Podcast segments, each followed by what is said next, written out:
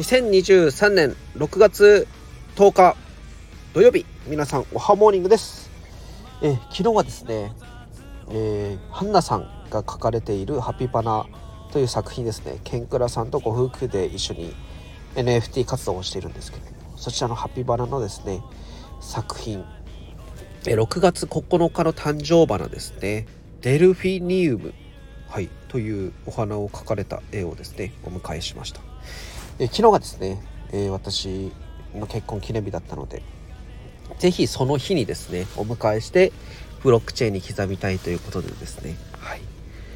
お迎えできて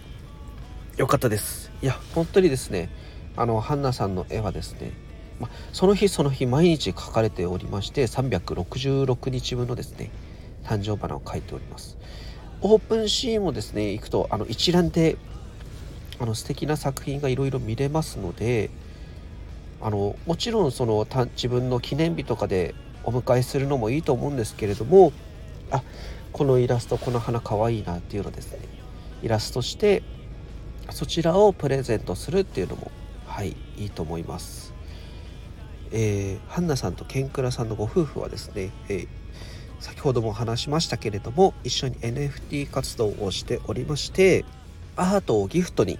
を文化にしようということで活動しておりますので私も同じ宮城県なのではい一緒にですね応援していけたらなと思っております。はい、ということで、えー、今日はですね、えー、今から、うん、宮城の古川の鳴子温泉というところにですね妻と一緒に、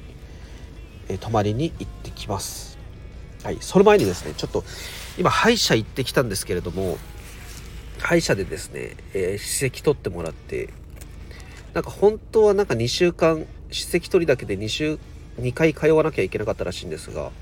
なんか歯石があんまりなかったってことで1回で済んでですねあともう1回行けばはい歯医者終わりということでいやちゃっちゃと終わってよかったなと思いますね。あと1回7月暑いだろうな行けば終わりということで。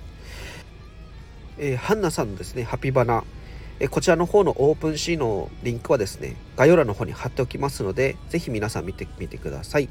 あと、ハンナさんとですね、ケンクラさんの方も、え、スタンド FM、こちらやられておりますので、そちらもまだ聞いて、聞いたことがないっていう方はですね、ぜひとも聞いていただいてですね、毎日いろいろな思い、えー、ヤムチャの歌もありますので、ぜひ聴いていただければと思います。ということで、またねバイビー